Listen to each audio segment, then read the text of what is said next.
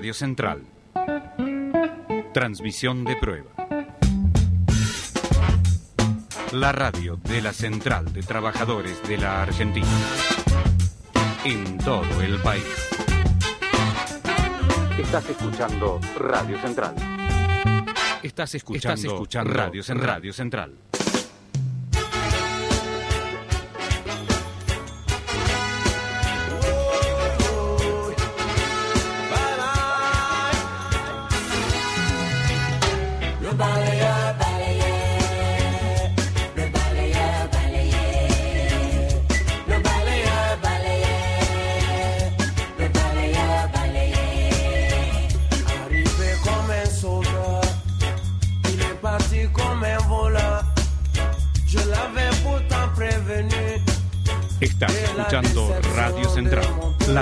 De la Central de Trabajadores de la Argentina. Transmisión de prueba. Radio Central.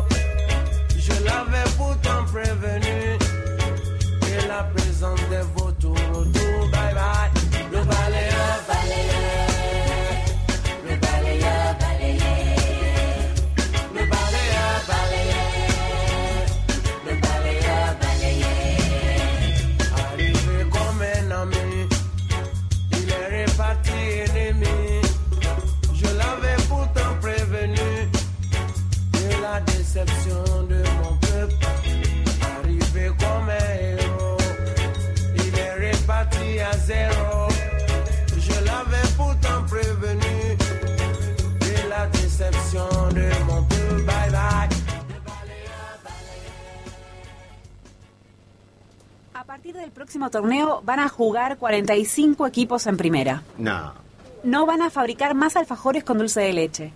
no. Va a ser obligatorio servir las empanadas en frascos. Esa es buena, pero no. El himno argentino va a ser reversionado en trap. Ninguna noticia puede arruinar la alegría de que es viernes. La derecha van a volver al gobierno. Bueno, che, hay cosas con las que no se jode. Todo límite. El agujero del mate. Una ronda. Para que circule la palabra.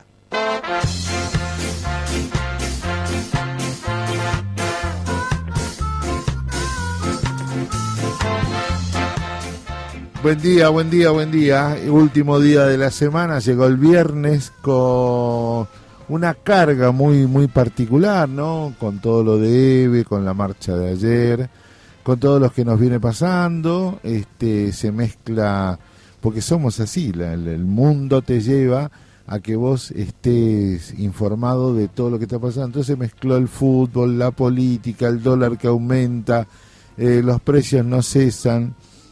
Eh, y hoy es el Día Internacional de la No Violencia contra la Mujer.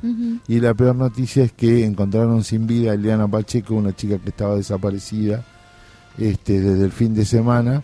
Así que eh, de esta manera nosotros vamos a dedicar el programa a todas aquellas mujeres que eh, dieron la vida para... No, en realidad no lo dieron la vida por luchar para que esto se concientice. Digo mal. En realidad que fueron asesinadas en este en esta espiral de violencia que tiene el machismo sobre las mujeres, que no cesa, no le encontramos la vuelta, pero que hoy vamos a desarrollar, vamos a estar hablando con compañeras y compañeros. Y bueno, y le doy la bienvenida al agujero del mate a través de la radio Germán Abdala de Ate Capital y a través de la radio central de la Central de los Trabajadores Argentinos. Estoy con Lucrecia Raimondi. ¿Cómo le va? Buen día. Bien, buen día. Estoy igual que vos, ¿eh? estoy, estoy conmocionada, pero con una cuota personal de felicidad porque ya estoy de vacaciones en la Facu, así que... Muy bien, la felicito, se sacó un 9 ayer en su último final, así que nos quedan los finales de Luli y de, de Agus. Y, Sabe que ayer, al final, cuando ter- terminé de rendir tarde porque curso de noche, y ne- necesitaba ir a la plaza, así que fui. Ah, pensé que necesitaba un copete. No, no. También, sí, pero también medio fernecito, pero tranqui, muy tranqui. Hoy había que laburar y Sí, todo. la No, pero le quería contar que, que me quedé con, con las ganas, pues bueno, pues en la tarde no pude estar en la Plaza de Mayo a despedir a Eve, pero me quedé con las ganas y fui. Y, y fue es muy emocionante el los mensajes de la gente. Sí. Eh, me di las tres rond- las tres vueltas a la, a la pirámide de Mayo, eh, leyendo cada uno de los cartelitos y de Me los tocó mensajes. el lugar donde están las cenizas de Eve. Me dio un poco de impresión, Eh. pero estaban todas las flores y eso eh, es, digo, en esa parte estaban todas las flores que, bueno, queda como una, una impresión muy bonita. Y también, bueno, pasé por la sede de Madres, que está ahí a dos cuadras de mi casa, así que fui caminando hasta, hasta Plaza de Mayo y pasé primero por Madres y también había eh, mensajes de mucho cariño, de mucho amor y sobre todo de mucha eh, de mucha lucha hacia el futuro, ¿no? De, de que el, prese- el presente es nuestro y el futuro también, entonces tenemos que nosotros estar, la semilla que plantaron las madres Sí. es la semilla que tenemos que nosotros cosechar en, en la lucha cotidiana que tenemos que hacer, ¿no? Las madres, los Eh, 30.000 compañeros, compañeras, compañeras desaparecidos, los compañeros, Exacto. los apropiados, nietes, bueno, todos este, están me- en nuestra lucha cotidiana. me llevo eso, ¿no? De, de haber estado en, en esa plaza ya calma, con un viento fuerte que, que, que hubo anoche, que se llevó todo el calor impresionante de la tarde, eh, con, con esa brisa que venía con el río que tenemos ahí cerquita nomás de la pirámide de Mayo, eh, todos los mensajes de amor y, y de lucha y de que no vamos a claudicar, no vamos a claudicar en la lucha por un país con justicia social. Muy bien. Eh, quiero contarle también que quiero hacer la palabra que yo le encontré a la marcha de ayer fue respeto. ¿No? La, realmente eh, no había había mucha gente encolumnada, Sí. pero también había mucha gente suelta. Sí, tal cual. Mucha gente suelta. sí. Y la palabra que describe a la a esa marcha eh, el respeto. Respeto tremendo a esa figura tan emblemática eh, que hoy que hoy eh, es muy difícil encontrar en el campo nacional un nacional y popular y en la sociedad argentina una imagen que genere res- semejante marco de respeto. Así que bueno, ayer se colocaron las cenizas de Eve en la Plaza de Mayo, que es este, propiedad de todos y todas los argentinos, eh, en una marcha inusual con un calor, era muy, Muy muy, agobiante. agobiante. muy agobiante, pero así es todo estuvo. Estuvo en las organizaciones y hubo gente que fue también de manera personal y a expresar un profundo respeto por una figura tan particular. Bueno, hoy también, ¿cómo no Ay, nos vamos, cómo no nos vamos a venir para un poco para abajo? Porque un día como hoy fallecía Fidel Castro, figura emblemática de la política, este, por lo menos de esta parte del, del mundo, y eh, hace dos años partía eh, este semidios que teníamos nosotros jugando a la pelota, Diego Armando Maradona. Qué ser, ¿no? Escucharlo, Oh. escucharlo Ahora lo hablar. vamos a escuchar. Sí. Ahora lo vamos a escuchar a Diego con Marcial. Y también vamos a tener a Marcial, a Barbie, vamos a tener entrevistas. Bueno, esto es el agujero del mate, arranca de esta manera musicalmente. Le quiero contar quiénes están hoy en la producción del Vamos. equipo. En los controles, puesta en el aire, musicalización y producción, el compañero Maxi Pando. En la producción periodística con un luquete verde y blanco, este, y ese pelo ensortijado con unas mechas doradas, nuestra productora periodística eh, Agustina Vargas. La persona que me desasna de las redes, que es Luli, Luli Delgado, que le, como venimos con los finales, también estamos esperando. Y ayer mi hija sacó un 9 en portugués, así que estamos recontentos. ¿eh? Re. Bueno, eh, Lucrecia Raimondi, que es la que nos acompaña y quien les habla Walter Brites, esto es el agujero del mate.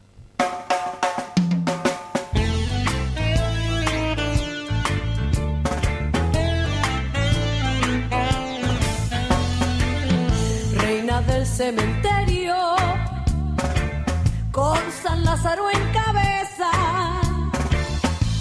una misión para salvar las almas en pena.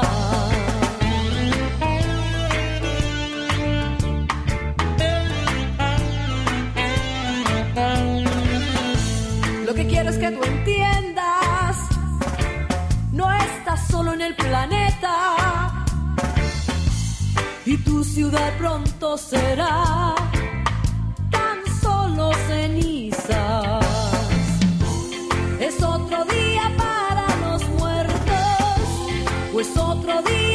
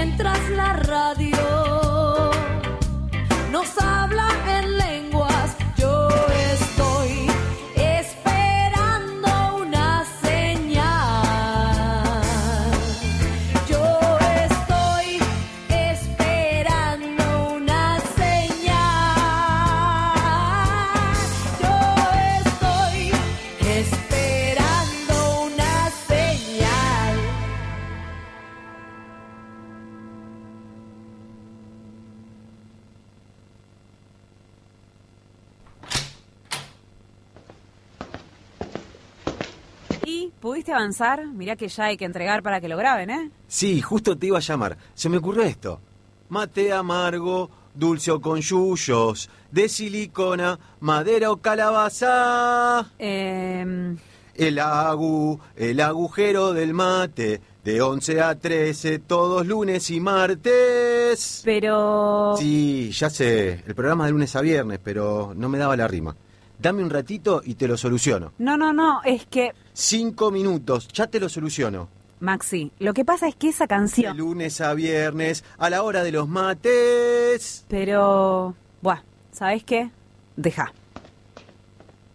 Equipo, se suspende la promo. Ailu, te pido si abrís una nueva convocatoria para creativo publicitario. Ah, y avisá en Recursos Humanos que Lavalle está despedido. El agujero del mate, de lunes a viernes de 11 a 13. En Radio Germán Abdala, la radio de las y los trabajadores estatales.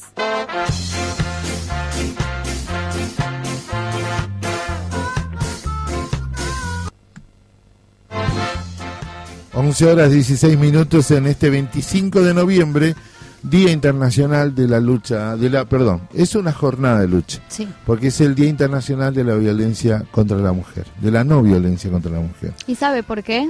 Estaba leyendo, Vamos. ayúdeme usted, vamos, arranquemos con usted. Bueno, eh, surge por la historia de las hermanas Mirabal, ¿no? Que, se organizaron y lucharon contra el régimen de Trujillo en República Dominicana, justamente para, eh, digo, quienes primeros, eh, primero estuvieron detenidos fueron sus maridos, eh, entonces que ellos sí estaban comprometidos en, en- en la lucha más concretamente y una vez que detienen a, sus maridos es que ellas se lanzan también a la lucha para pedir por su libertad y también por la libertad y el fin eh, de la dictadura de, de Trujillo. Y hay un, un libro muy bonito que lo recomiendo que se llama En el tiempo de las mariposas que es una, una historia, una narración eh, ficticia, pero que habla justamente de esta, de esta historia de, de las hermanas Mirabal. Eh, no es tan fácil de conseguir, pero si lo consiguen, aprovechenlo porque es una historia muy hermosa. Yo cuando empecé a buscar la información, eh, le doy un dato, esta información me la di del año 21, o sea, del año pasado. Cada 25 de noviembre en nuestro país se visibiliza la problemática de la violencia de género y se pone en agenda el trabajo que se necesita para su erradicación. Me gustaría que siga avanzando con su propuesta, aparte de su trabajo para su carrera, ¿no? Eh, esta información del Observatorio de Femicidios en Argentina, Adriana Maricel Zambrano, que dirige la Casa del Encuentro, en el año 21 se registraron, escuche esto, 278 femicidios, 12 trans transvesticidios, 23 femicidios vinculados de varones y en Argentina en un año 320 hijas, hijos, hijes quedaron sin madre. El 58% son todos menores de edad. Estos números alarman, son, alarman mucho, generan mucha preocupación. Pero tenemos, eh, hay leyes, pero ayer usted lo clarificó muy, por, eso la invito a que siga trabajando con esa idea, porque me parece que es una forma de, empezar a generar conciencia. Entonces, si todos nuestros compañeros periodistas, en vez de cuando vamos a entrevistar por un caso, no empezamos todo con la misma pregunta. ¿Por qué todo recae sobre la víctima y no empezamos a este, condicionar al victimario? Totalmente. Más o menos sería así. Sí, esto, como la, la- el femicidio es la expresión máxima de la violencia, ¿no? Claro, es, es la última, es la, es la expresión máxima, la más grave, la más terrible y la última. Pero antes de llegar al femicidio hay toda una serie de machismos y micromachismos que están instalados en la sociedad y que se reproducen también en las relaciones sexoafectivas y, y de pareja, eh, que bueno, ahí también es donde hay que eh, empezar a, a escarbar un poco más, ¿no? Cuando mi hija llegó a la adolescencia me puse especial atención tanto en ella como en sus compañeras esto de los noviazgos violentos. ¿no? El destrato, el maltrato, este, empecé a empecé a, a pensar y a tener cuidado ya para ir eh, formando ¿no? su personalidad respecto de cómo defender sus derechos. Sí, es esto. Si algo te hace sentir mal, si algo te incomoda, si algo te hace ruido, hacele caso a tu instinto. Hacele caso a tu instinto porque probablemente tengas razón de que algo raro, algo malo hay ahí. Y usted, como dijo, sí, y tom- eh, tomar parte me hace acordar como en la dictadura. Ayer se llevaron al vecino, a mí no, porque a mí no me importa, pues yo no era comunista. Ujú. Le llevaron a otro, no me importaba, hasta que hoy me llevan a mí y nadie me lo. Bueno, eh, Brecht, ¿no? Eh, bueno, hagamos lo mismo con la violencia doméstica. Si nosotros sentimos, tomemos parte, con llamar al 911, listo. Ya es una, un aporte importante. Tal cual. Bueno, vamos a la bolsa porque ya está Barbiñíguez y como, como les dije, tenemos mucha tela para cortar hoy. Va subiendo la corriente con chinchorro y atarraya, la canoa del bareque para llegar a la playa. La luna espera sonriente con su mágico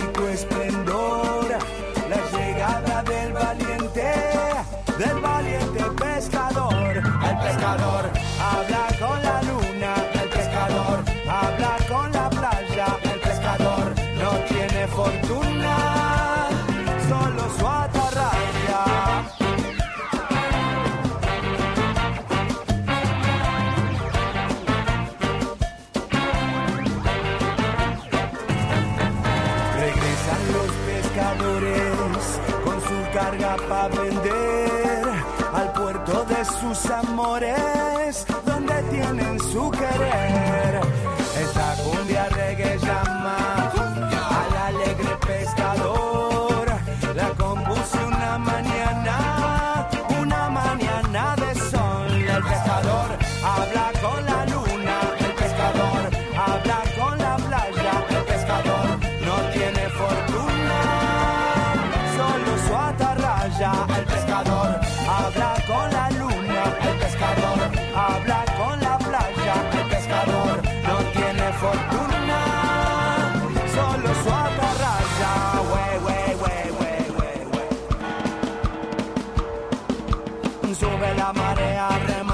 pescador, va llevando su carga, su carga de amor, va abriendo camino, camino sin temor, pescando la vida, así va el pescador, la piel curtida son marcas de la vida, las manos callosas, las horas silenciosas, los ojos chiquitos cerrados por el sol, mirando el horizonte solitaria labor, la habilidad y el anzuelo correcto dependerá del destino perfecto. En esta vida no existe el pretexto Hay que hacer la labor. El pescador habla con la luna. El pescador habla con la playa. El pescador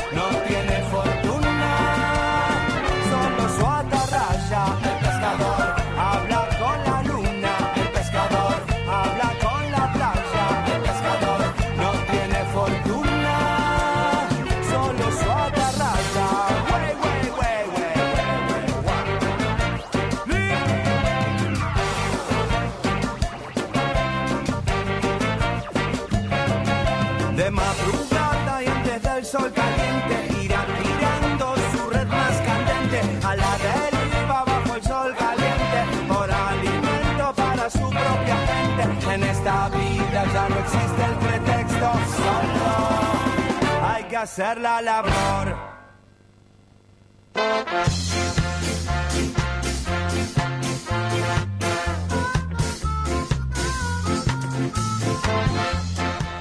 Bueno, eh, estamos, estamos en este momento, ya lo habíamos anunciado, que está cuatro cuadras, que está tres cuadras, que está dos cuadras. Llegó Barbie Lligues. Buen día, Barbie, bienvenida. Buen día, hola a todos, todos y todas, ¿cómo están? Bien, bien, acá. Justo habíamos arrancado en contar este porque el 25 de noviembre eh, se, se declara, ¿no? Se, esta jornada de lucha por la concientización de la no violencia contra la mujer, las hermanas Miravalle, la, la, mm, la dictadura de Trujillo, este, cómo las dictaduras se ensañaron particularmente con las mujeres, porque eh, durante la dictadura militar eh, la apropiación de los hijos, hijos, hijas, hijes, este, que hoy son los nietes desaparecidos, y este, particularmente el ensañamiento contra las mujeres en los centros de detención, este, eh, Sí. era muy particular. Y que tardó mucho tiempo en reconocerse la violencia sexual hacia las mujeres. totalmente. Sí, y algo que hablábamos en la semana, que ya hablaste de dictadura y, y a- mechándolo un poco con el colectivo LGBT también, la, mm, la figura de las compañeras travestis trans también en la época de la dictadura. Ayer eh, declaró... Eh, Valeria del Mar Ramírez. Sí. Es compañera de la CTA también, porque es Ujú. delegada de, de Derechos Humanos de- del sindicato de Amar. Claro. Tenés Eh, razón. Exacto, así que cualquier momento se puede Sí, armar un- algo ahí. Es una compañera súper valiosa. No, te tenés que recuperar, obviamente. No, no una fuerza. Me pone. No, sí, además es la, fue la primera compañera trans que declaró en un sí. juicio de lesa humanidad, cuando Sí. también fue una población que tuvo particularmente un ensayamiento en la represión. Hace muchísimos años, digamos, yo realmente no, no quiero decir un año para, para no equivocarme, pero sé que hace bastante años se viene trabajando la posibilidad de que las compañeras, y en este caso Valeria del Mar Ramírez, eh, como primer eh, testigo como persona trans, pueda dar testimonio, eh, es y aparte su testimonio es Muy crudo. muy crudo, eh, esencial, digamos, para la, para la causa del pozo de Banfield, porque fue testigo realmente de muchas cosas, incluso de un nacimiento. Sí, por supuesto. Eh, Mirá, Así que está bueno, también en línea de esto, recomiendo, eh, hay en Instagram eh, un chico que se llama Cristian Prieto de La Plata, eh, que yo he tomado con él cursos de eh, memorias, eh, los cursos llaman memorias del... no me acuerdo muy bien, pero algo como del culo del mundo, una cosa así. Él habla también de las dictaduras tanto de Argentina, de Chile, de Paraguay, hace un, un paso por las dictaduras en Latinoamérica y la, eh, la presencia, digamos, del movimiento LGBT en ese contexto. eh, y como víctimas también, ¿no? Claro. Porque desde la comunidad LGBT se reclaman que hay aproximadamente 400 compañeros y compañeras LGBT que solamente fueron eh, detenidos y desaparecidos y desaparecidas por su orientación sexual. Tal cual, tal Eh, cual. Que esto encima lo dijo públicamente un, eh, si no me equivoco, un rabino, en eh, un sacerdote, no me acuerdo bien, en un programa de televisión eh, con Carlos Jauregui. Ya, exacto, me acuerdo. Eh, Escucha. hay, hay información, hay material. Me encanta. Escúchame, justo antes, justo antes, eh, veníamos. ¿Qué pasó? Ah, porque estás con tus ojos, ¿qué tiene? Mis ojos están lastimaditos. Tengo orzuelo. Me agarró un Ah, orzuelo. tremendo. Fin de año. Sí, El estrés sale por algún lado. está la creencia del, del, del- ¿cómo es? De la- del anillo de Del oro que lo calentás. sí, sí, tiene que ser de, de, de casamiento. Bueno, bueno, ¿quién, quién se casa? Mucho, mucho, mucho. Bueno, mucho. te quiero contar que eh, la compañera este, Lucrecia ha comenzado una lucha por concientizar, porque siempre tiene que recaer todas las cuestiones en la víctima Sí. y no en el victimario, ¿no? Eh, tiene que hacer la denuncia, tiene que cuidarse, tiene que... con- y al otro no le importa nada, pues total un papelito y se lo pasa por el traste. Y empezamos que el último lugar, el último momento es el transvesticidio, el femicidio, ¿no? Sí. El magnicidio. Eh, pero todo arranca en un momento, ¿no?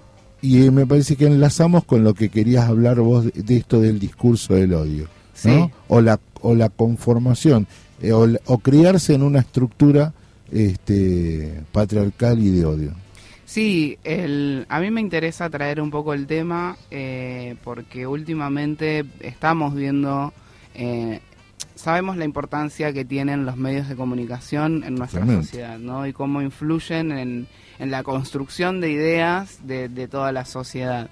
Eh, y no es casual, eh, por lo que venimos hablando con varios compañeros, amigues, eh, no es casual que eh, nosotros, el, movimiento feminista y el movimiento LGBT haya empezado a tener tanta visibilidad y haya empezado a avanzar en, en pasos concretos, no solamente de visibilizarnos, sino también de en cosas concretas y efectivas de políticas públicas, ¿no? Que después obviamente es otro tema de cómo se aplican esas políticas, cómo, eh, cómo es el seguimiento de esas políticas, ¿no? Pero hay cuestiones, leyes normativas que están empezando a surgir a través de nuestra lucha y que son que tienen que ver con nuestros derechos. Eh, un- uno de los de las grandes conquistas entre comillas fue lo del aborto, digamos, Sin dudas. lo más grande y visible y masivo Y en- cómo se instaló la agenda, ¿no? en el movimiento, ¿no? Entonces, eh, que traigo esto del aborto porque fue lo más visible donde pudimos ver las reacciones más directas de los movimientos de derecha, de los movimientos conservadores. eh, pero ¿qué pasa? Esto pasó, se aprobó la ley, seguimos en constante lucha porque nos falta un montón. Eh, seguimos ocupando esos espacios, ¿no? Cada vez eh, vamos pudiendo tener un poco más de acceso o ingreso al empleo formal, a los espacios de, de discusión política, de debate. Estamos cada vez y sabemos y somos muy conscientes de que incomodamos un montón, eh, que es algo que también nos gusta, incomodar. Sí. Eh, eh, sabemos que incomodamos y también eso tiene sus consecuencias, ¿no? Obvio. Eh, su castigo, entre comillas, por decirlo de una manera, social. Y justamente eh, hacemos como un paralelismo, ¿no? De estos avances eh, positivos y por el, el otro lado la eh, derecha que avanza con todo, ¿no? Que lo vimos por ahí en un en una instancia mucho más visible, más gráfica y concreta, que fue el intento de, de magnicidio a, a Cristina Fernández de Kirchner. Ahí nosotros empezamos, tomamos ese caso y también empezamos a, a vincularlo porque, eh, como vos decías, el- la punta del iceberg es el femicidio, el travesticidio y en este caso el magnicidio. Eh, pero previo a eso hay un montón de otros eh, procesos, otras instancias y otros pasos, digamos, para, para llegar a eso, que es la parte, que esa es la parte de que todos hablamos de la prevención, ¿no? De cómo prevenimos, cómo atajamos Totalmente. estas instancias de femicidios, travesticidios, ¿no? De, de llegar a este punto tan extremo. Em, y parte en esa prevención, la, la responsabilidad la tenemos todos y todas como sociedad, ¿Vos qué pero sí los medios últimamente vienen eh, implementando en sus programas televisivos eh, y demás. Voy a, voy a citar a un programa hoy en día que está teniendo un rating muy, muy alto y que por eso también nos preocupa, es Gran Hermano. Totalmente. ¿no? Sí, sí, sí. Donde Gran Hermano desde el primer momento hasta el, hasta el día de hoy vemos cómo todos los días o al día por medio podemos ver algunas eh, algunos comentarios, sí, algunas actitudes, algunas acciones que son violentas hacia las mujeres y hacia la comunidad LGBT. Digo, eh, ingresó cuando entró, mm, cuando se presentaban los integrantes del, programa para ingresar a Gran Hermano, una de las chicas que se presentó, eh, se presentó diciendo que le daba asco la bisexualidad. Sí. Eh, ¿no? Chao. Otro se presentó diciendo que es TikToker, que sube videos a, a TikTok y Que es un poco homofóbico. y que es, su personaje es un poco homofóbico y eso es lo que garpa en la gente. Hace poco otro integrante de la casa dijo, eh, hay una integrante que es eh, María Laura, que es lesbiana, eh, parece que en un momento expresó que le gustaba o le parecía Chao. linda una chica, que esa chica justamente es como la novia, vamos a decir entre comillas, de este chico, cuando este chico se entera, lo primero que expresa es, esta persona, María Laura, debería dormir en el cuarto de los varones. Digo, eh, asumiendo o dejando a entrever que eh, esta persona podría violar, digamos, sí, a las compañeras porque Bueno, toda la la situación de... estigmatización de... hacia las lesbianas, digamos. Sí, y la situación de Alfa respecto del acoso a... a Coti, Coti. que, es- que no es menor también hablar de las edades, digo, en este caso es Alfa haciéndole un chiste, una Alfa tiene como 60 años y el chiste iba dirigido hacia una chica de 20 años. Claro. O sea, Claro. eh, no, no importa la edad, o sea, ninguna, ninguna mujer merece, digamos, esos chistes, pero también es un punto a tener en cuenta la, eh, la distancia de edad, digamos, ¿no? Porque Yo sabés que yo te viste con la atención que te escucho, ¿no? Sí. No, me gusta mucho charlar con vos, con, con mi amiga Barbie, porque te juro que me haces ver cuánto hemos evolucionado. Yo en mi grupo de compañeros, en mi grupo de compañeros, no jodemos más con los chistes entre nosotros. No, no, no, no se da el caso de estigmatizar al hombre, ¿no? Claro. Eh, decía Fontana Rosa con la mala palabra, que ahora lo vamos a escuchar en el homenaje a Diego, que hay una carga, no es lo mismo decir tonto, estúpido, que el peso que tiene una palabra de pelotudo, Sí. decía Fontana Rosa. Y él es cierto lo que dice, en la carga de discriminación, de diferente, ¿no? que tiene eh, los términos homofóbicos, es mucho más fuerte, ¿no? La, la vulnerabilidad y la virilidad me parece que agiganta eh, la denostación. Yo te escucho y digo, mira, vos me hacían recuerdo hace cuánto con mis amigos que no hacemos la clásica joda de este de la- lo, lo homofóbico Mm. o de la de las mujeres porque además somos todos grandes tenemos La hijas. bruja, Claro. ¿no? Ah, sí, no no la, no perdón, no la. Jabru, ¿no? No, ese no es común porque tenemos miedo. permiso, tenemos miedo, Claro. no, tenemos miedo, todo se sabe, viste las redes, un celular que queda abierto, no, después no te hagan de comer. No, pero eh, es cierto, coincido, ese que me, me hiciste sentir muy bien.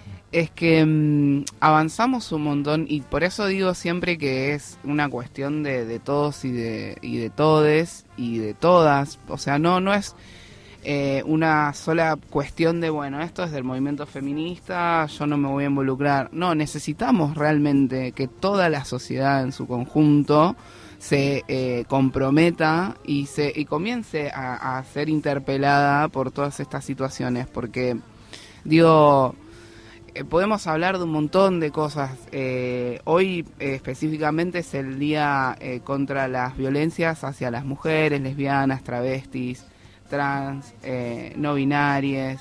Digo, también fue un avance para el movimiento poder empezar a nombrar esas otras identidades a- eh, más allá de la identidad de mujer. Porque mm, hay muchas otras, eh, como se dicen, minorías, que, que para mí no son minorías, eh, todo lo Y contrario. femenidades también, ¿no? Porque Exacto. tiene que ver con eso, con que la violencia es, es apunta contra las femenidades. Entonces, Sí. ahí es donde abrir un poco más la, Eh, la y- cabeza y el espectro de, de analizar y de pensar, bueno, ¿por qué se ataca a las femenidades? ¿Por qué son a nosotras las que nos matan, no? Exacto. ¿Por qué eh, ese, ese odio hacia esas, a esos cuerpos? Y también a- ¿Qué se debate lo- sobre eso? ¿Qué se debate? Porque, porque no estamos pudiendo encontrarle la raíz. Al Y al, al último paso, este tenemos leyes, tenemos damos charlas, ley Micaela, pero viste, Lo que pasa es que estamos en una sociedad donde eh, el, el régimen que vivimos es patriarcal.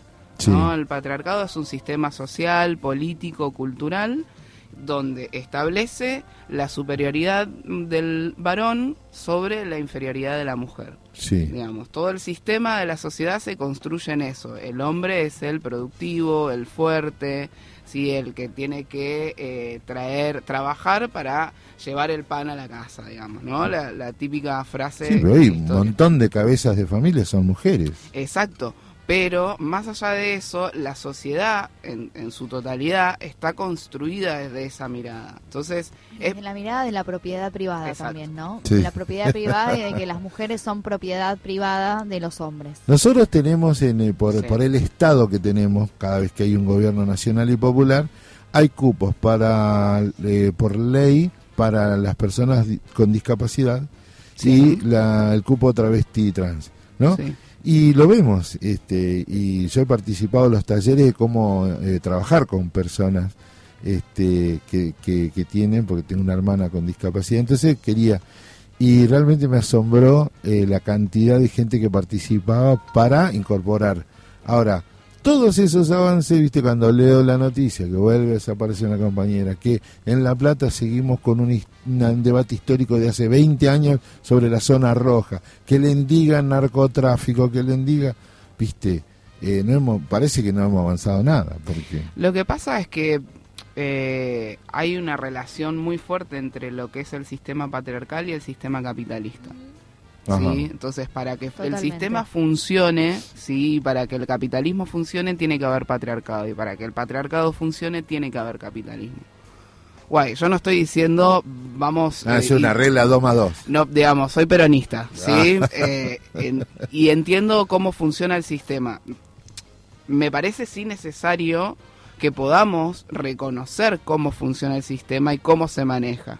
Digo, otra cosa es cómo combatimos al capital, ¿sí? Cómo combatimos a ese capitalismo, que muchas veces tenemos que ser parte de ese capitalismo, que es el día, el que es quien lamentablemente hoy en día nos, eh, nos da... Rige como sistema económico, político, Y sí. mundial. Pero bueno, eso no significa tenemos que, que no podamos- vivir, tenemos que comer. Claro, que en no este haya cuestiones estructurales a discutir que lleven a una, a una transformación social de raíz Exacto. que por lo menos permita que vivamos libres y en paz. No te vengas solo los viernes, cuando tenés, llamá, llamanos y salí, porque te quiero contar, en Rusia sí, ayer se votó, no, lo comentamos ayer, se votó una ley para prohibir la publicidad que vincule a la- al colectivo. LGBTIQ+. sí. Estamos con un mundial atroz. No, no, no. Bueno, pero viste que el viernes pasado hablábamos de utilizar al mundial como eh, pantalla, Sí. Como ahora están empezando a verse, Vamos. ¿no? Ciertos reclamos y utilizando eso, ¿no? Eh, ¿Puedo tirar unos chivitos? Obvio, todos. obvio. Todos. Bueno, el, el 20 de noviembre, el 20 de noviembre fue eh, el día eh, de la memoria travesti trans, ¿sí? Y em, ¿Tienen archivos en el Estado, se sabe? en el Estado todavía no. Ah, bueno, pero estás. Mm, hay algo eh, no que está vinculado con el Estado y con lo sindical. Mira cómo está el operador, que habla. Ahí va. Hincha, Bien, eh, estoy buscando acá la información, sí, eh, les voy diciendo que pueden buscar en Instagram archivo trans. Sí. eh, Muy, muy linda la iniciativa del archivo trans. Muy, sí, muy es muy muy interesante, muy importante, la verdad que lo súper recomiendo. Y bueno, llegaron al Museo del Bicentenario, están ahí al lado de la Casa Rosada. Qué capo. Eh, y hoy tienen una visita guiada, o sea, están en la muestra ¿sí? del archivo de la memoria travesti y trans en el Museo Bicentenario, que es Paseo Colón, 100 al 100, ¿sí? Eh, al lado de Casa Rosada, y hoy, em, 25 de noviembre, a las 16 horas, va a haber una visita guiada. Esto va a estar hasta el 15 de enero, si no me equivoco, eh, la muestra de lunes a viernes. la, eh, Entrada libre y gratuita. Sí, entrada libre, libre y gratuita. Perdón, la muestra está viernes, sábados y domingo de 10 a 5 y media Bien. hasta el 15 de enero. En todo caso, pueden buscar en, en el Instagram, en las redes sociales, está colgado todo. Archivo trans, arroba archivo trans. Exacto. Ahí pueden encontrar toda la información. Es hermoso ese archivo, es súper valioso, súper importante. El laburo que es- vienen haciendo las compañeras es enorme. Barbie, qué lindo que vengas. Barbie, Barbie Ñíguez, nuestra compañera responsable del área de diversidad de AT Capital, gracias por tu visita. Un enorme abrazo para toda la colectividad que hoy está en esta lucha y lo visibilizamos acá, en el agujero del mate.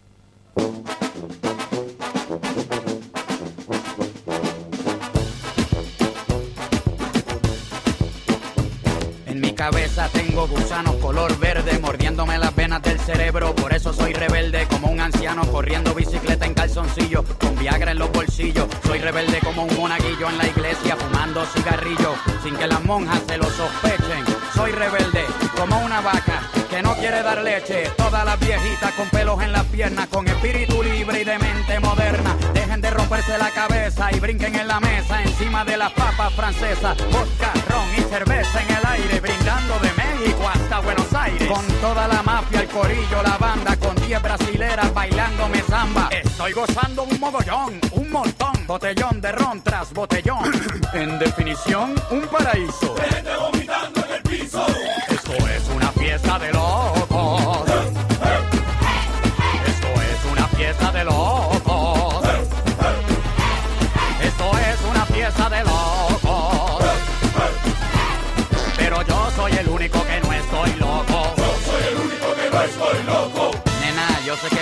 Es obscena, pero con ella es que pago la quincena. Mujeres feministas, vamos a hablar sin tapujo. Tú pones la colcha y yo te la estrujo. Mi amor, tú te vas a enamorar de este inmoral, aunque seas inteligente o anormal. Da igual, según Sigmund Freud, la sexualidad rodea todo lo que soy. Lo sexual es natural, yo it. El mono con la mona, como Animal Planet. Espermatozoides con ovarios. Como Discovery Channel, abra su mentalidad de Disney Channel y maduren bailando hasta que se fracturen. Lengua con lengua sin que te censuren los literatos defensores del idioma anticuados que no bailan quietos como momias del club de los Smithsonian. Si yo les caigo mal, pues bésenme el nie. ¿El nie? N-I-E. Perdonen si mi letra es sucia, pero es que mi mente es flexible como gimnasta de Rusia. Yo no entiendo esta canción, pero la bailo como quiera. Esto es una fiesta de locos.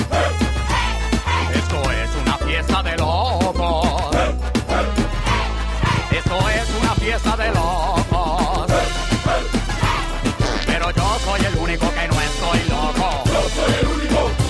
el abusador como colonizador español. Si te doy un chinazo tiene que ser de gol. Yo voy directo al grano, al corazón de la manzana donde duerme el gusano. Después de que sea legal, un poco de perversión en la canción no viene mal. Hija, si eres buena y por la noche rezas, dame un beso en la boca y después te confiesas. Estoy en el Edén, amén. Un harén de niñas bailando sin sostén con tu cuerpecito de adolescente. Cualquier ser viviente se pone agua bendita. Ese trasero tuyo llena cualquier coliseo y pone a creer a cualquier ateo. Yo sé que mi música es profana, pero cuando deje de vender hago música cristiana. Por ahora te sigo dañando el sistema digestivo con todo lo que escribo. Esto es una fiesta de locos.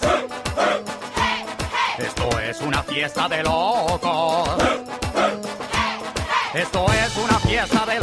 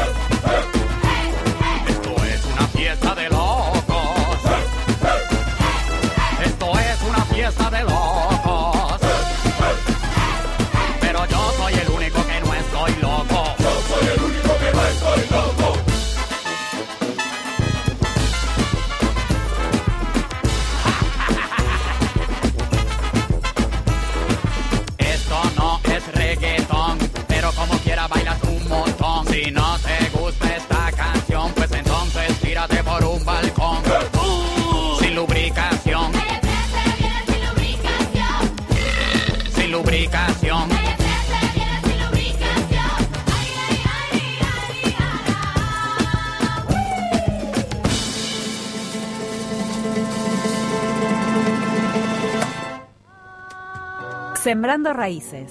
En cada rincón del país, un espacio de representatividad. Una voz diferente al resto. Radio Germán Abdala, la radio de las y los trabajadores estatales.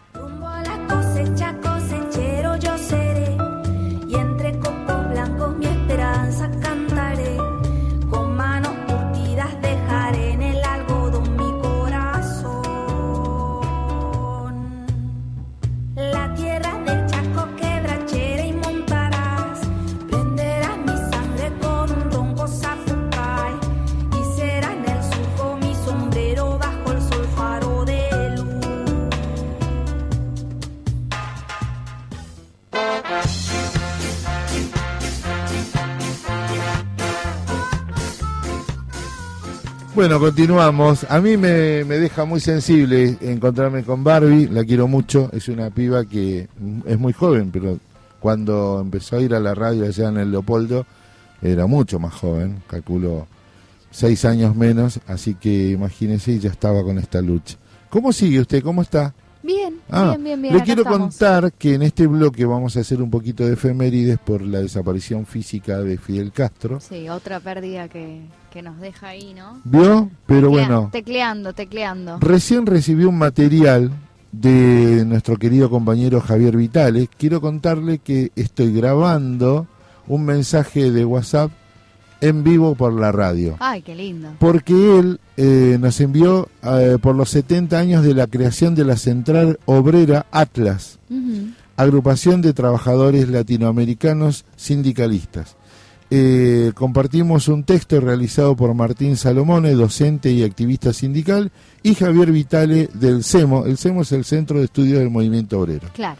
Eh, Atlas, experiencia continental de organización de las y los trabajadores. Un saludo enorme, Javier Vitale. eh, esperamos pronto, pronto poder coordinar eh, que estas actividades las haga las efemérides del movimiento obrero, las haga el, el CEMO acá en, acá en Ah, la radio. buenísimo, así ¿Eh? como está la historia de ATE que nos trae Edu. Que trae Eduardo. Las, las del movimiento obrero con el compañero. Las del movimiento obrero con, el, con Javier Vitale, al cual conozco el papá, que es un grosso total. Así que les mando un saludo para ambos, hinchas de Racing como usted. Así Sí, que Vamos, este, vamos la KD. seguimos con el programa. Hoy 70 años, eh, 70 años entonces de Atlas, que es la Asociación de Trabajadores eh, Latinoamericanos Sindicales. Bueno, eh, líder revolucionario, es el más influyente de Latinoamérica junto con el Che Guevara. Totalmente. ¿no? Eh, Ícono del siglo XX. murió el 25 de noviembre del 2016 a los 90 años, cuando ya había delegado el poder en su hermano Raúl Castro. Obviamente el sistema, el poder, el imperialismo, la derecha, dice que eso es una dictadura. Pero para ello yo tengo un material, un audio preparado, me gustaría escucharlo primero y después discutirlo con usted. Pero, ¿cómo es? A ver que a ver cómo lo podemos coordinar porque se me fue el operador al baño. Eh, Fidel Castro estamos por hablar. Eh, podemos escuchar el audio de Fidel Castro y después entre los dos le pegamos un pequeño cierre para, para comentar y charlar. Mire lo que decía cuando vino a la Argentina, eh, cuando había recién asumido eh, Néstor Kirchner.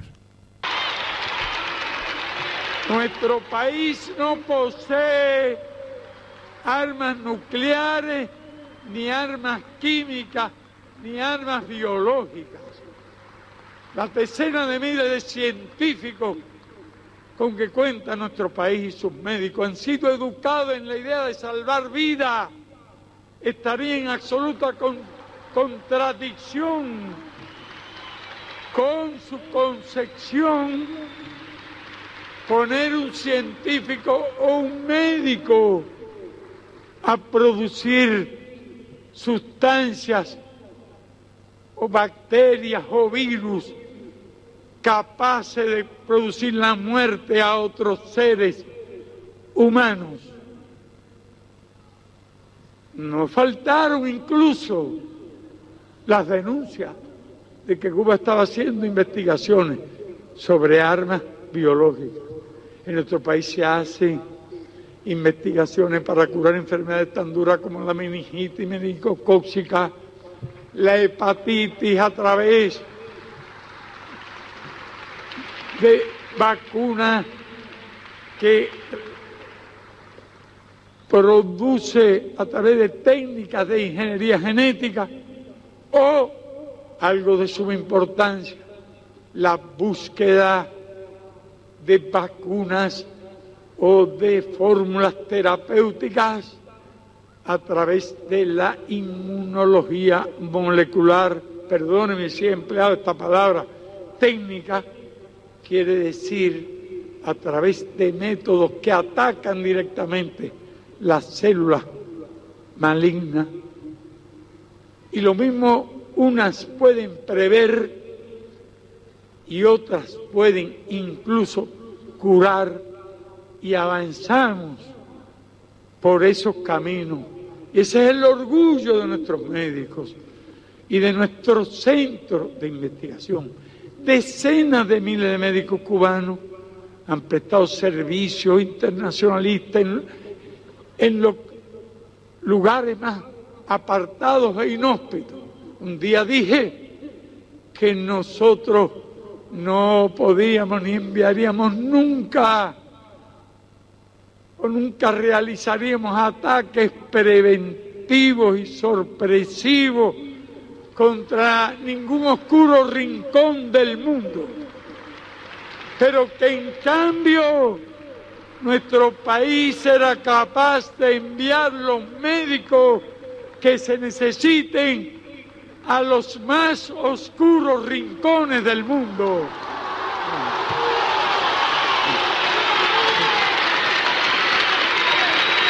Médicos y no bombas. Bueno, era una muestra, era una muestra. Quiero, antes de que arranque Esto su que análisis, dijo recién, ¿no? Médicos y no bombas.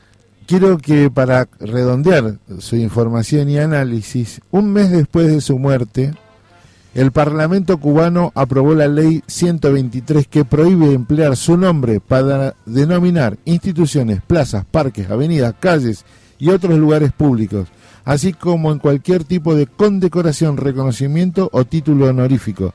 Tampoco se puede utilizar su figura para erigir monumentos, bustos, estatuas, tarjas conmemorativas u otras formas similares eh, de homenaje. Y como lo quería Fidel, Cuba no tiene estatuas ni calles o parques. Cuba no tiene estatuas ni calles o parques en su honor, aunque su imagen está presente en el país de múltiples maneras. Sí. Qué, qué importante esto, ¿no? También como decir, bueno, eh, en el discurso de decir que, que es una dictadura autoritaria y tal, bueno, miren miren lo que dejó como legado, ¿no? Que no- Claro. el no querer justamente que, que, que- porque no es él, es el pueblo, es la Exacto. revolución, no es Fidel. Yo quiero contarle algo para cerrar este bloque. ¿Tiene preparado algo usted, mi querido compañero? Mire, yo voy a decir lo siguiente.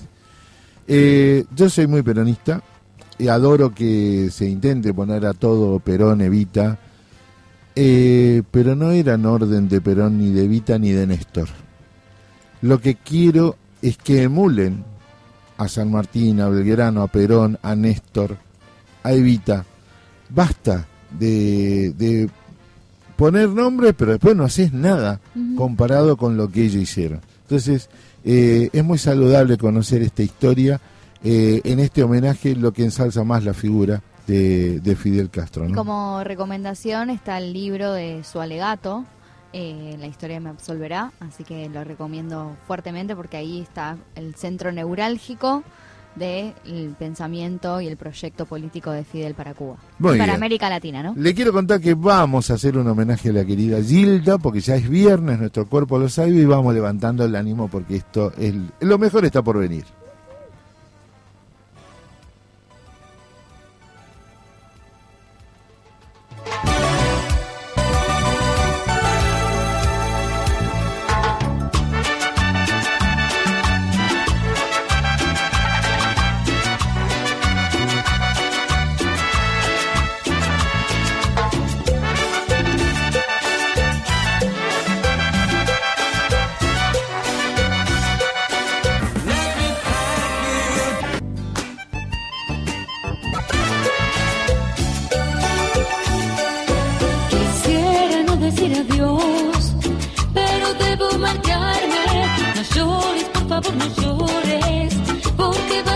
Vas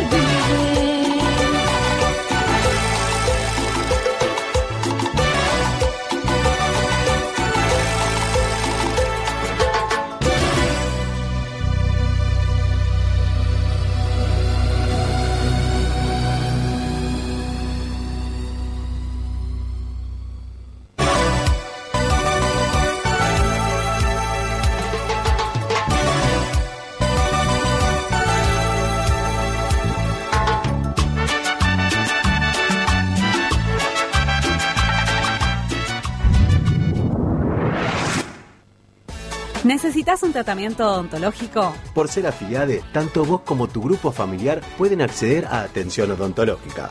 Entrá a nuestra web www.atcapital.org y en el área de beneficios de acción social podés encontrar toda la información sobre las prestaciones sin cargo y los teléfonos de los consultorios. Para solicitar el voucher, tenés que enviarnos el número de DNI de la afiliade titular y para qué doctora sería el voucher. Aprovecha este increíble descuento exclusivo para afiliades. Tratamientos con medicina tradicional china. Promociones exclusivas para afiliades de AT Capital. Reserva turno con anticipación al WhatsApp 11 50 39 7990. Profesor Gustavo Olmos. ¿Sabías que tenemos un subsidio por adopción? Mandanos el acta judicial, el DNI del niño y el comprobante del CBU a subsidios@atcapital.org. ¿Sabías que tenemos descuentos exclusivos para afiliades? Ingresa en www.comunidadate.com. Accede a sorteos y descuentos exclusivos con tu número de DNI y tu mail. Para consultas, accionsocial.atecapital.org. ¿Vas a tener un hijo o un niete? Te llevamos el ajuar a tu casa. Desde tu mail personal, mandanos el número de DNI del titular afiliado junto al certificado con la fecha probable de parto o partida de nacimiento, tu dirección y teléfono de contacto a ajuar.atecapital.org. ¡Taxi! Chofer, siga ese auto. No hace falta. Si ahora nos podés seguir en Instagram en arroba Radio Germán Abdala y enterarte de todas nuestras novedades. Además, recordá que nos podés escuchar desde donde vos quieras a través de nuestra app, Radio Germán Abdala disponible en iOS y Android. Radio Germán Abdala, la radio de las y los trabajadores estatales.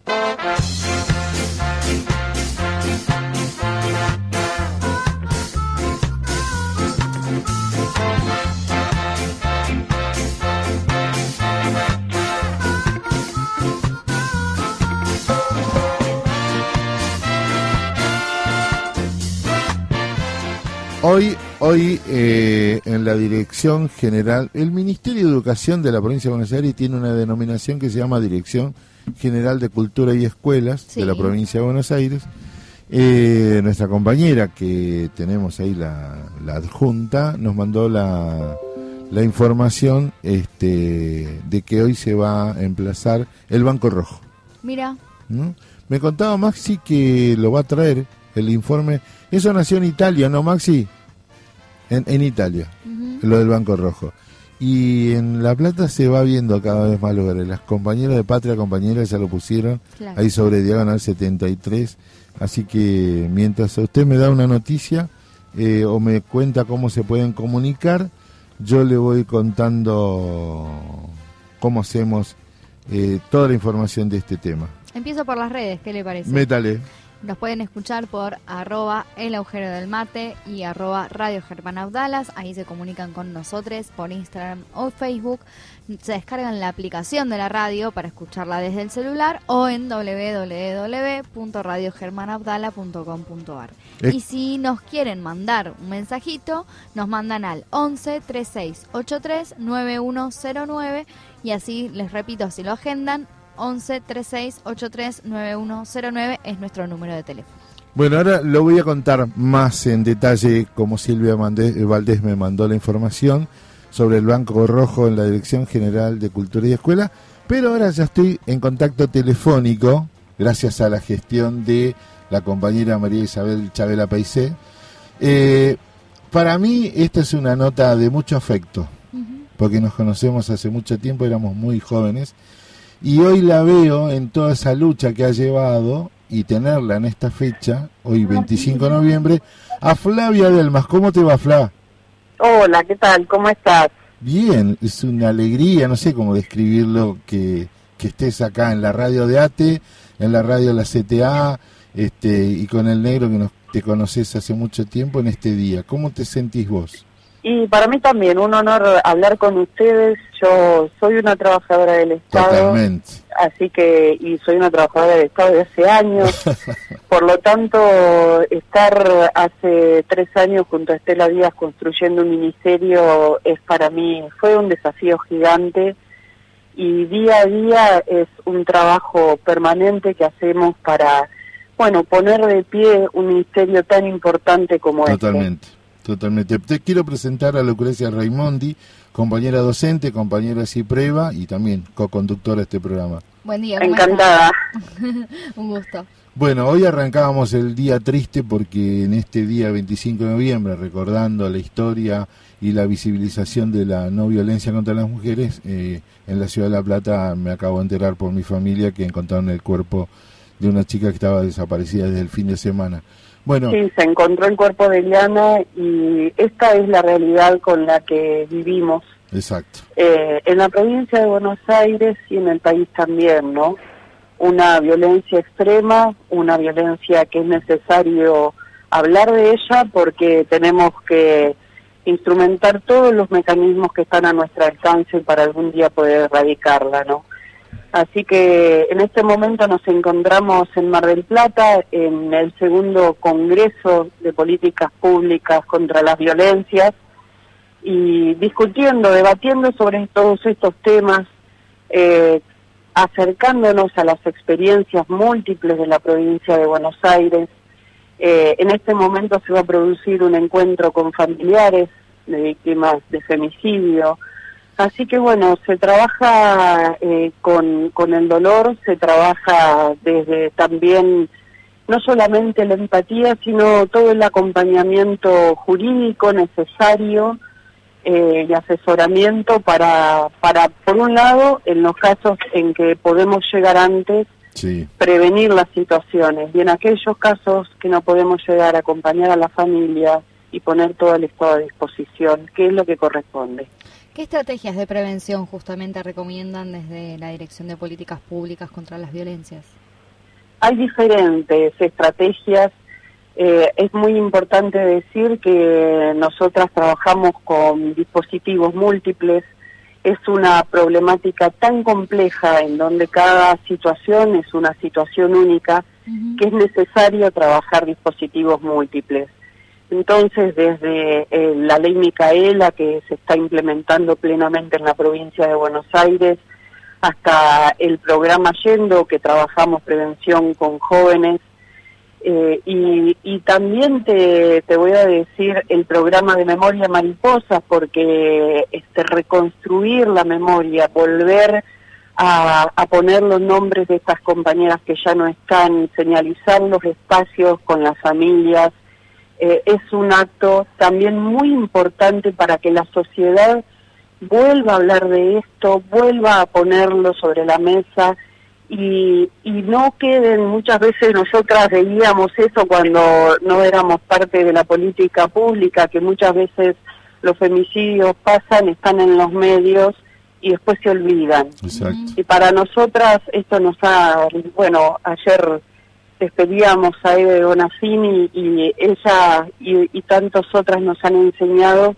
que es necesario mantener la memoria viva, porque una forma de construir el nunca más es esa. Así que eso también es un acto de prevención enorme. Y por supuesto que la provincia también ha puesto un programa como en Comunidades Sin Violencia que transfiere dinero a los municipios para que haya equipos interdisciplinarios en todos los municipios.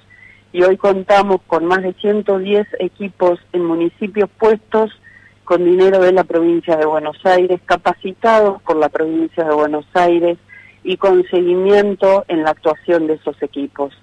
Yo siempre digo que quienes trabajamos en esto tenemos que tocar una misma sin- sintonía, sinfonía. No puede estar cada uno haciendo lo que le parece como le parece, sino que tenemos que tener mismos instrumentos de medición de riesgo, mismas categorías de abordaje y bueno, y además saber que nos contamos en red unas con otras y de manera transversal trabajando también en los organismos del Estado. Recién se acaba de presentar el formulario único de denuncias. Por primera vez en provincia de Buenos Aires vamos a tener un formulario único. Mira. En este momento quien va a denunciar tiene que hacer por un lado la denuncia en el fuero de familia, en el fuero civil, en, en, los juzgados de paz y por otro lado la denuncia penal.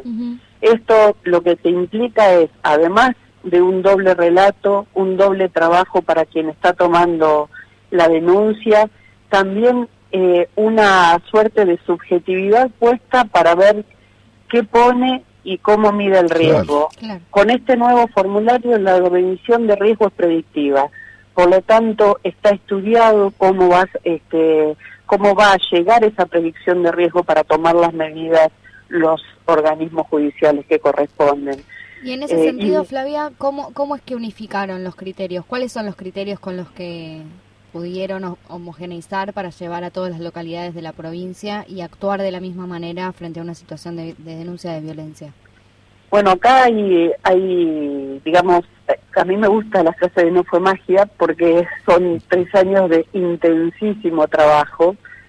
Eh, y estos equipos, por un lado, te voy a responder en relación a los equipos de comunidades sin violencia y a los equipos interdisciplinarios que están en los municipios. Eh, hemos hecho encuentros, por un lado en Chapalmalal, encuentros de formación, eh, son 600 entre profesionales y administrativas las personas que han ingresado para trabajar en la, en la temática por el Comunidades Sin Violencia, pero además lo que hacemos, la provincia, el ministerio eh, la trabaja por regiones, estamos subdivididas en ocho regiones, es tener encuentros regionales. Entonces, en encuentros regionales hemos trabajado la matriz de riesgo, en encuentros regionales hemos eh, trabajado los ateneos de casos para contar.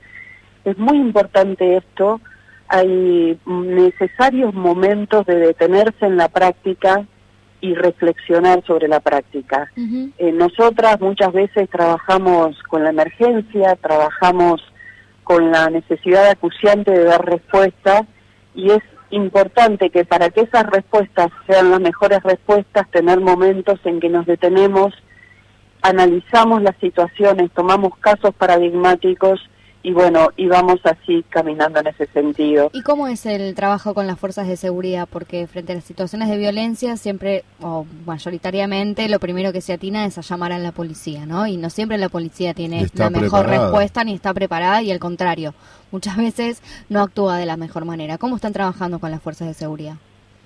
Ministerio de Seguridad tiene una dirección provincial de género y una superintendencia de género. Dirección provincial es a nivel ministerial, superintendencias a nivel de fuerzas de seguridad.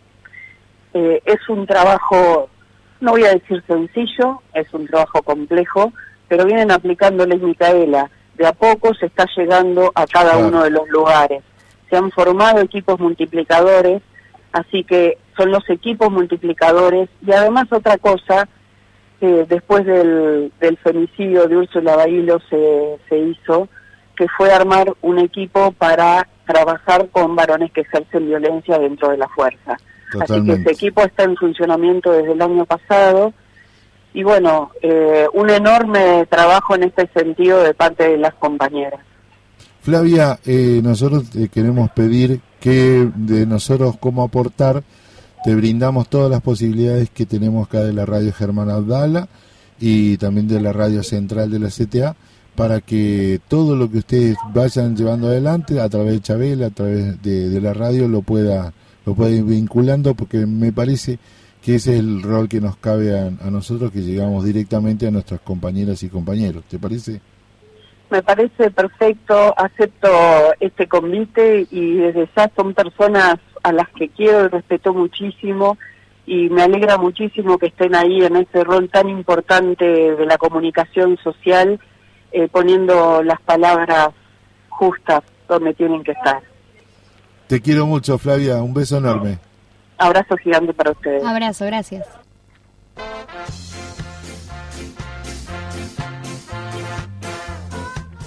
Ah, me quedo, me quedo, me queda la duda. Ay, me encantaría tenerla en piso y Sí, charlar dos horas. Hay que traerla. Hacer un especial, Dale. porque si nos queremos acotado, viste que la llamada despersonaliza, me- me- el ruido te distraes con otras cosas.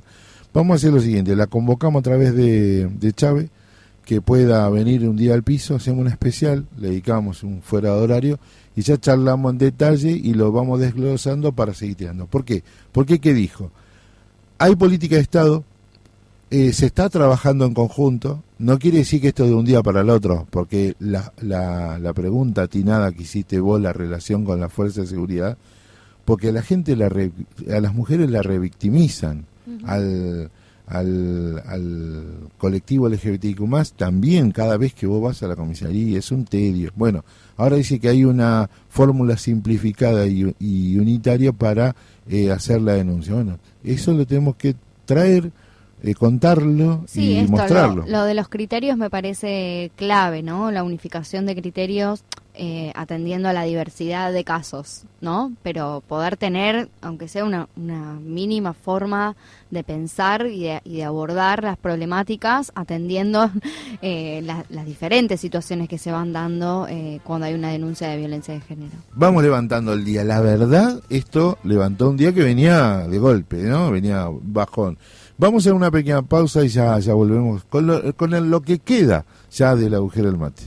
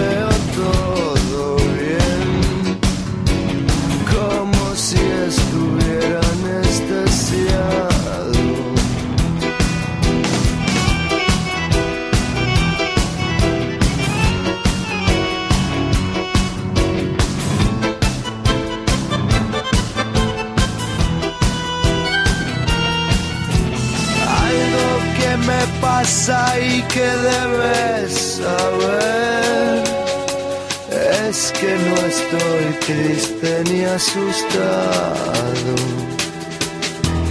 No puedo tocarte, ya no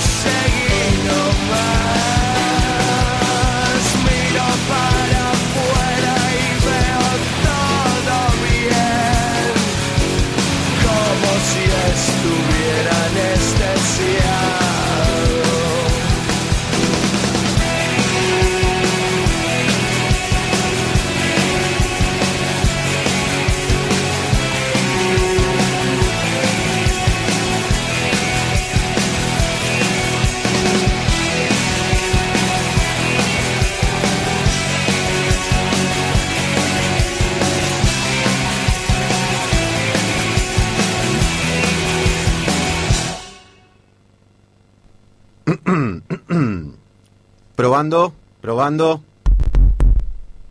A ver, ¿me escuchan? Uno, dos, tres. Todos conocemos a alguien que usa el mate de micrófono. Hola. ¿Anda bien esto? El agujero del mate. Una ronda para que circule la palabra.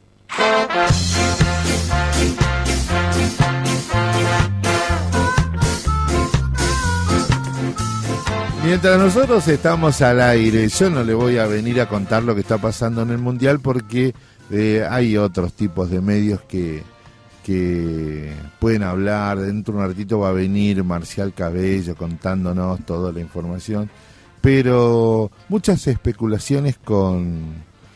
eh, muchas especulaciones con la situación física de, de Lionel Messi.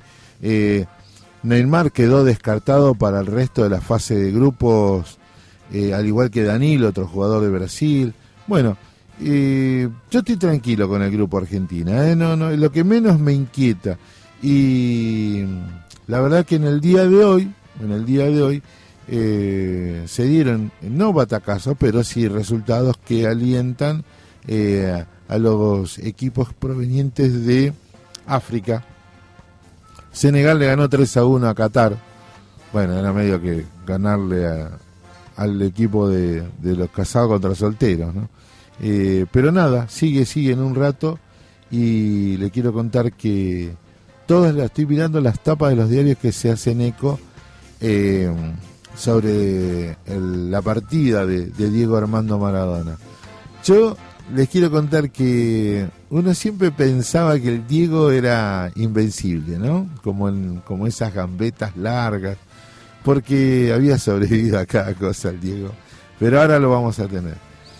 Ahora lo vamos a tener en un ratito, la voz de Diego Armando Maradona. Y, ¿cómo es? Y tenemos ahora eh, una información que había preparado, que había preparado para contarle que eh, era acerca de la actividad. Tengo un compromiso con, con, estas cuestiones Eh, que ya lo encuentro. Acá Silvi. Bueno, la Junta Interna, desde la Asamblea de Mujeres y Diversidades de la Dirección General de Cultura y Escuelas y el área de géneros de la Junta Interna, promovemos que en toda la dirección sea un espacio libre de violencia. Para ello realizamos actividades que nos reúnen con el objetivo de visibilizar las normativas que nos, que nos amparan y los derechos que aún resta conquistar en busca de la equidad entre los géneros. Este 25 de noviembre es el Día de la Eliminación de la Violencia contra las Mujeres y Diversidades. Para conmemorarlo, invitamos a participar de la colocación de un banco rojo en la Dirección General de Cultura y Escuela. De esta forma nos sumamos a la iniciativa internacional de visibilizar con un banco rojo la lucha contra la violencia de género, los femicidios y los transvesticidios. El acto se llevó hace un ratito nada más, a las diez y media de la mañana, en la sede de la dirección, 1356-57 de La Plata, y colocaron el Banco Rojo en conmemoración de las mujeres víctimas de femicidio. Géneros y diversidad de la Junta Interna de Dirección General de Cultura y Escuela.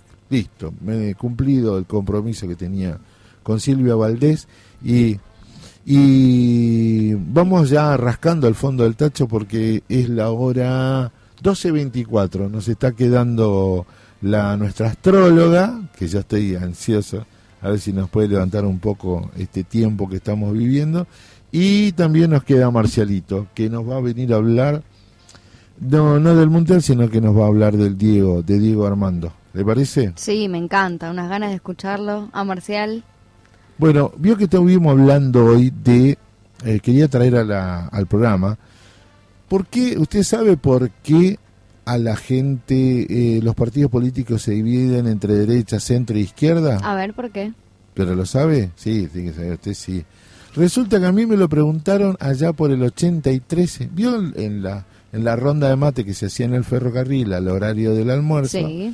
Eh, un compañero joven, todos éramos muy jóvenes en ese grupito, pero muy jóvenes, votábamos por primera vez. ¿Sub-25?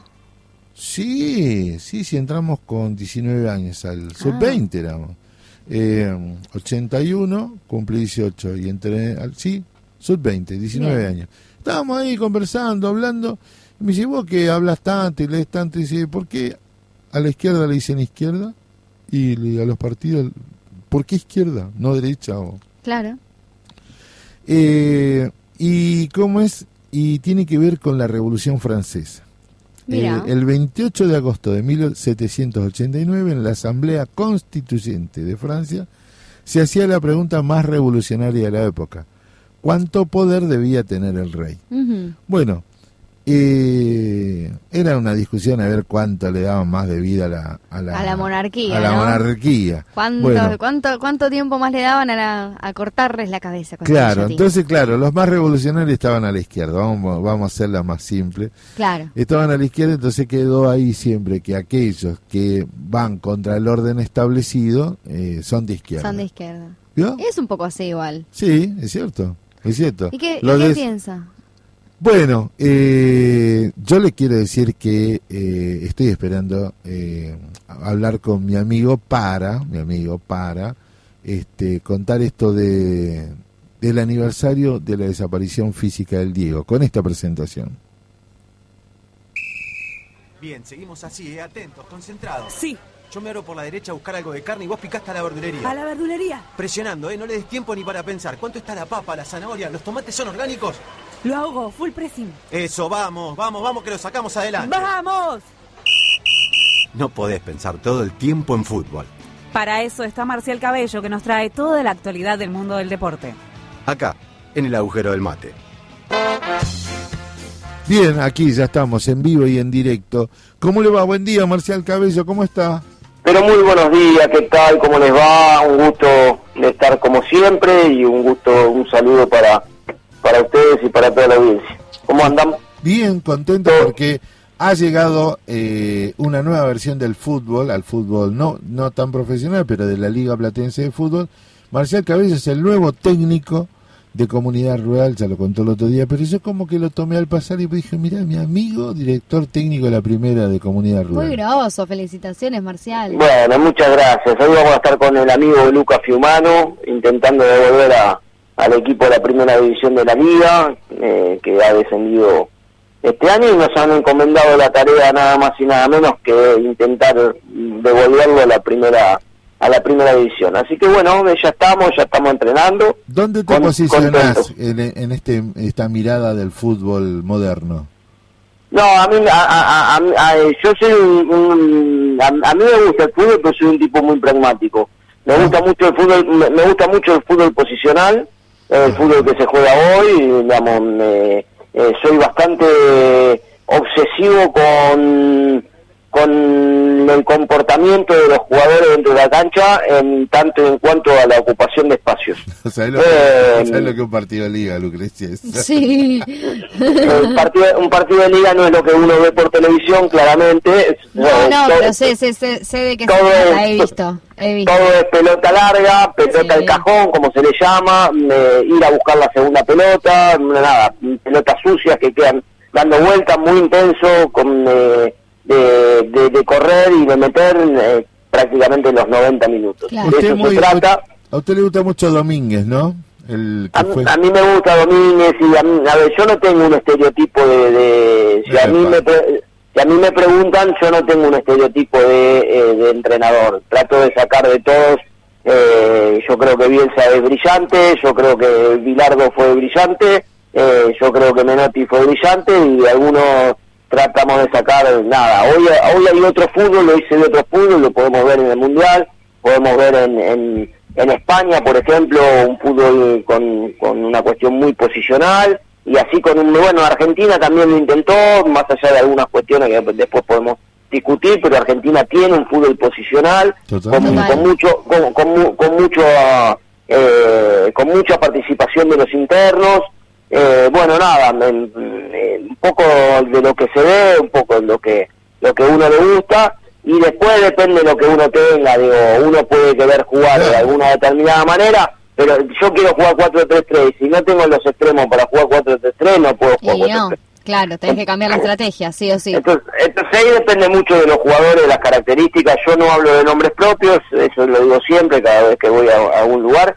No me gusta hablar de nombres propios, sino de comportamientos dentro de la cancha. Claro. Eh, y a partir y a partir de, gusta. y a partir de ahí, bueno, avanzamos y también le digo a los chicos que el técnico va a hacer lo que ellos quieran que uno sea. Eh, ni más ni menos. Dependemos exclusivamente de ellos. Nosotros les podemos dar las herramientas, pero después los que los que deciden dentro de la cancha son ellos y los que toman las decisiones son ellos. Y sí, después la claro. pelota entra no entra y si la pelota entra vos sos un fenómeno y si la pelota no entra vos eh, sos el primero en. Bueno, yo te convoqué hoy, no para hablar de la selección, yo- yo quiero que hables de el emblema de la selección, ¿no? Y en la historia de este fútbol moderno se llamó, se llama, se llamará siempre Diego Armando Maradona. ¿Qué significa en esta en este día tan particular para vos este Diego Armando Maradona? Oye, primero dos años de, de- de que se fue, eh, que en realidad no se fue porque está y está cada vez más presente, y, y a uno le parece mentira no tenerlo físicamente. La verdad que todos los días de nuestras vidas, cuando vemos una foto, cuando vemos un video, eh, cuando vemos algo que nos representa Diego, no caemos de que no esté acá con nosotros físicamente. Tal cual. No, no hay manera, no hay manera de entenderlo, no, no hay manera. Eso punto número uno. Después, en, en términos de lo que de lo que significa Diego es Argentina y Argentina y Argentina es Maradona. Eh, yo tengo algún algún con- preconcepto de este mundial con, con el Diego hubiera sido totalmente distinto, pero no como con el Diego jugador, sino con el Diego en presencia. ¿Por qué pensás Eh, eso? Porque a, a- a mí me- a mí me parece eh, yo lo, lo vengo hablando hace bastante a, a mí me parece que este mundial de la manera que se jugó no se debería haber jugado y se juega por una cuestión eh, meramente económica de negocios donde se trastoca todo tipo de calendario. No hubo un solo jugador en el mundo que haya levantado la voz o alzado la voz en pos de los jugadores que llegan lesionados, que, que, no, que, que se terminan desgarrando y, y- y yo creo que Diego Maradona, eh, el Diego hubiera sido el primer jugador, no tengo la menor duda, eh, en poner el grito en el cielo y en decir de que, de que iban en desmedro y en contra de, de la salud de, de los jugadores. Claro. Eh, me parece que, eh, digamos, haciendo una, un análisis de, de lo que vemos hoy en la actualidad con el Mundial, eh, donde todo es marketing, donde todo tiene que, eh, que vender, donde la figura de Messi tiene que vender, nosotros, pareciera que nosotros a Messi, lo, digamos, no nosotros, el mercado eh, necesita ser un líder, eh, y, y de alguna manera intentan de que Messi sea el líder, bueno, a veces no no necesariamente es lo que queremos que sea, eh, por característica, Igual en este... por, cara- Sí. Por característica, por personalidad, digamos, no no todos nacen como líder. El otro día veía un, un TikTok con, con Maradona arengándolos porque estaban preparando la- las valijas para para volverse y, y el Diego medio eh, una, una ficcional, ¿no? Pero el Diego diciéndole, ¿a dónde van? Desarmen ese bolso, déjense de joder, nosotros va- nos vamos de acá, nos sacan muertos de acá. Nada, uno ve, eh, eh, ve esas cosas, ve el tobillo de Maradona, eh, eh, y había un líder natural, un líder natural que, que, que era fuera de los protocolos, que era fuera de lo políticamente correcto. Después podemos discutir, podemos, digamos, hay, un, hay miles de matices de Maradona eh, persona que las podemos debatir, las podemos discutir.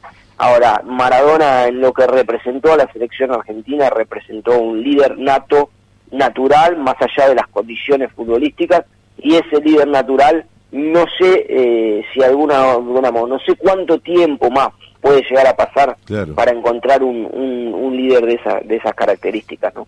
Che, Marcial, eh, ¿tuviste la suerte de verlo? Yo tuve la suerte, yo voy a contar una anécdota. A ver, Dale, bueno. nos gusta, nos Yo, gusta. yo voy a contar una anécdota que, que, que viví y se van a se van a divertir. Yo tuve la suerte de ver a Diego Maradona el día que Maradona volvió a Boca, eh, que lo hizo frente a Colón de Santa Fe en ese partido histórico con, con, con eh, Huevo Torresani y, y Seguro La Habana, ¿no? Peleándose Sí. con, con Torresani y- e invitándolo a, bueno, ese eh, en ese entonces eh, se vendían creo que algo de entre 2.000 y 5.000 entradas de generales en Santa Fe, yo viviendo en La Plata no podía conseguir entrada, era la época de los codificados, eh, era el clásico del domingo, que, era- eh, que fue un sábado, no fue un domingo, pero era el clásico del domingo, a las 6 de la tarde, yo estaba en, en- en plena facultad, invité a algunos amigos, eh, digamos, pagué el abono para verlo y invité a algunos amigos de la facultad, de Boca, de River, y ese sábado de la mañana mi viejo había ido con mi vieja a pasear a Buenos Aires, eh, habitualmente lo hacían, y se encuentra mi viejo caminando con algunas personas con la chomba de Colón, B1, B2, se acordó que había un hotel a la vuelta, y mm, lo, va, lo- la lleva mi vieja hasta, hasta el hotel medio engañada, llega a la puerta del hotel y dice, uy, si estuviera mi hijo acá, se vuelve loco, que quería venir a la cancha. Uno de ellos de los que estaba era Leo Siacua, jugador de Colón, y dice, pero ¿por qué no viene? Y porque no tiene entrada. No, espera, espera que yo lo llamo el tesorero. Sale el tesorero, viene, lo ve a mi viejo, lo ve a mi vieja. le dice, Ah, "Bueno, me muero la mayor". caradurez de tu viejo. Entonces le dice, señor, quiero una platea. Cuando la vio mi vieja le dice, no, quiero dos populares. le dice. valía, valía 10 pesos en ese entonces la entrada. Y mi vie- sale el tesorero, le da las dos entradas, mi viejo le da los 20 pesos, se va a un teléfono público porque no había celular, y si había yo no tenía, eh, y me llama por teléfono al fijo de casa y me dice, venite que conseguí dos entradas para ver Boca Colón. Oh. Dicho, dicho, y, dicho y esto, lo hago rápido para, digamos, eh, dicho y esto, la mandamos nuevamente a mi madre en tren a La Plata y se tuvo que fumar en mi casa con todos mis amigos mirando el partido, mientras, mientras nosotros estábamos plácidamente No, en la en la bombonera mirando Boca Colón en la vuelta de, de Diego Armando Maradona. Divino. Divino, divina anécdota, me hiciste acordar de tu viejo. No, no, no, tremendo lo tuyo, Marcial. Este, me parece que este es la, la mejor, no, no, no pudo haber eh, existido eh, mejor anécdota para, para contar lo, lo que se vivía. Gracias, Marcial.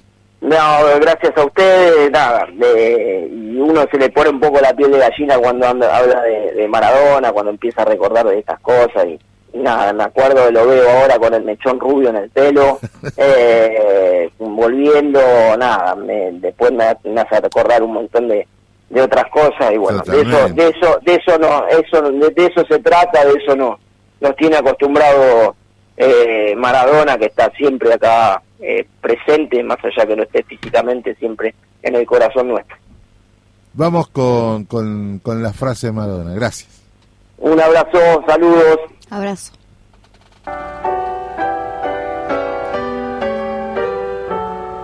El primer sueño es jugar en el mundial y el segundo es salir campeón. No quiero dramatizar, pero créeme que me cortaron las piernas. Yo tengo menos mujeres que la tapa de gráfico y, tengo menos palabras que el amigo del zorro. ¿Aguchito por qué? Neusta, porque está al lado de la torta. Escúchame, y cortémosla ahí. Seguro la Habana 4310 séptimo piso. Y vamos a ver si me dura 30 segundos. El cartonero, el cartonero, lo que pasa es que quiere la plata para él solo. Se nos escapa la tortuga. Debutó con un pibe para los argentinos, sí, y para los brasileños también. Debutó con un pibe Pelé. Tan bonito que y le pegó a la gerbo. Pero escúchame, le gusta más la plata que dormía, Pelé. Son más falsos que un dólar celeste. no hay que tomar la leche al gato. Lo del tema Riquelme está vacío, llenate. Diego, nosotros preguntamos tantas veces de dónde sacás esa frase. Este, algunos tenemos la teoría, ¿qué te pasa todo el día pensando cuál puedo meter hoy en qué momento? El tipo yo, del, de Bilardo, que yo jugaba para Boca, nos decían gente que busca gente. ¿Por qué? Lo veían 10 minutos y se ponían a llorar.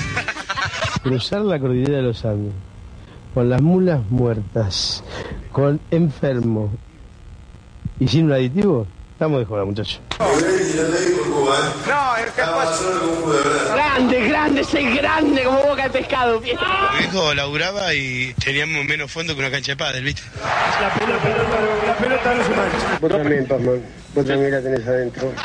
Los boludos son como las hormigas, están en toda parte del mundo. Que la sigan mamando, decir, de parte de Diego Armando Maradona. Hay palabras de las denominadas pa- malas palabras que son irreemplazables por, por sonoridad, por fuerza, algunos incluso por contextura física de la palabra.